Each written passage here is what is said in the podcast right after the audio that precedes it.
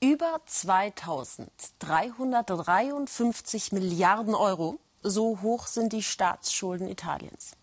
Und 2019 sollen geplante 2,9 Prozent der Wirtschaftsleistung an neuen Schulden dazukommen. Damit die Wahlversprechen der Regierung, eine Grundsicherung und die Rücknahme der Rentenreform eingelöst werden. Europa ist dagegen aus Sorge um die Stabilität der italienischen Staatsfinanzen und nicht zuletzt der ganzen EU. Ellen Trapp aus Rom. So könnte die Zukunft der Arbeit in Italien aussehen. Elisa della Libera, 33 Jahre studierte Kommunikationswissenschaftlerin, arbeitslos, jobbt, allerdings schwarz, muss noch bei ihren Eltern wohnen und was die Zukunft ihres Landes angeht, da ist Elisa nicht optimistisch.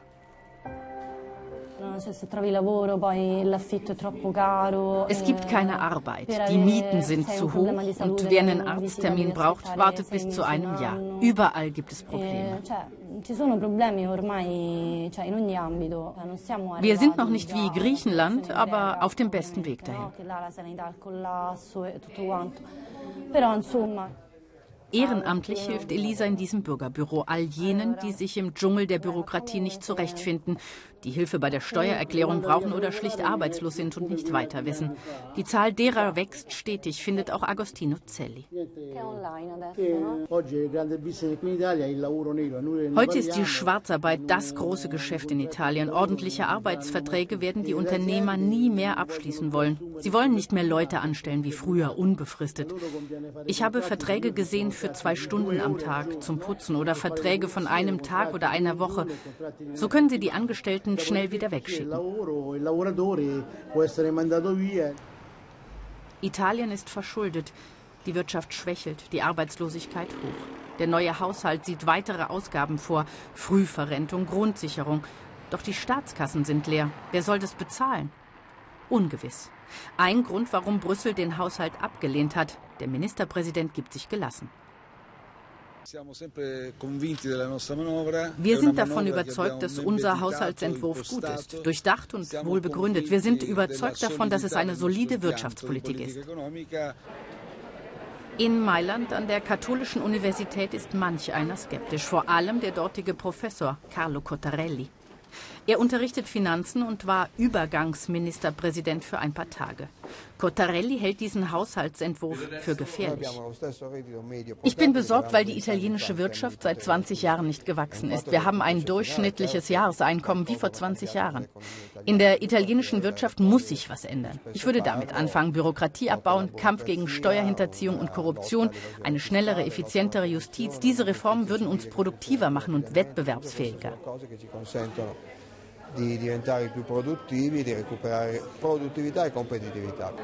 Damit wäre auch Elisa geholfen. Wir begleiten sie zum Arbeitsamt. Vor sechs Jahren war sie zum ersten Mal hier. Für die Arbeitslosenbescheinigung müssen Sie hier den ersten Teil ausfüllen.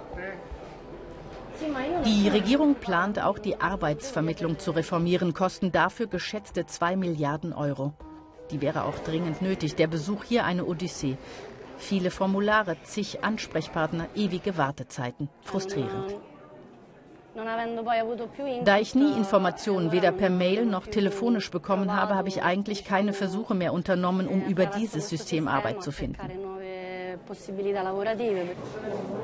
Kein Job heißt nämlich auch keine soziale Absicherung, also kein Arbeitslosengeld, nichts. Aber Elisa gibt nicht auf. Ein bisschen hofft sie auch auf die Grundsicherung, die die Fünf-Sterne-Bewegung verspricht, damit sie nicht länger ihren Eltern auf der Tasche liegen muss. Doch sie weiß, langfristig bringe ihr die nicht. Sie braucht Arbeit. Ich wollte nachfragen, ob ich noch im System als arbeitssuchend registriert bin. Elisa arbeitet immer irgendwo. Gerade gibt sie Nachhilfeunterricht, verdient 240 Euro schwarz im Monat und ist zufrieden, dass sie überhaupt eigenes Geld verdient. In ihrem Freundeskreis sind Leute, die im Auto schlafen, weil sie sich eine Wohnung nicht leisten können. Eine schnelle Hilfe ist heute wieder nicht in Sicht, denn es gäbe verschiedene Anlaufstellen. Dann müsse sie sich selbst passende Angebote suchen und wieder zurückkommen. Zuerst die Italiener. Das ist die Marschrichtung der Regierung. Alles soll anders werden. Ihre Idee Geschenke verteilen, dann wächst die Wirtschaft wie von allein. Carlo Cottarelli bezweifelt stark, dass so aus dem Patienten Italien die strahlende Nation von früher werde. Ich glaube nicht, dass dieses Prinzip in einem Land funktioniert mit solch gewaltigen Schulden. Denn wenn ein verschuldetes Land viel ausgibt, dann passiert das, was gerade passiert. Spread und Zinsen schießen in die Höhe. Das bremst die Wirtschaft. Ich glaube, am Ende wächst nicht die Wirtschaft, sondern nur der Schuldenberg.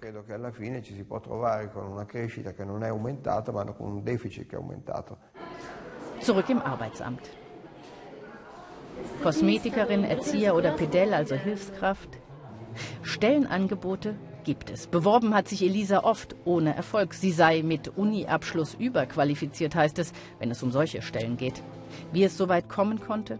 Elisa glaubt, die Politik habe viel falsch gemacht und Brüssels Spardiktat habe Italien in die Krise geführt. Um es kurz zu machen, es liegt alles in meiner Hand. Beim Arbeitsamt gewesen zu sein, hat mein Leben mal wieder nicht verändert. Was bleibt, ist die Angst. Elisa fragt sich täglich, wie lange sie es noch in Italien aushält oder ob sie nicht doch im Ausland nach Arbeit suchen soll.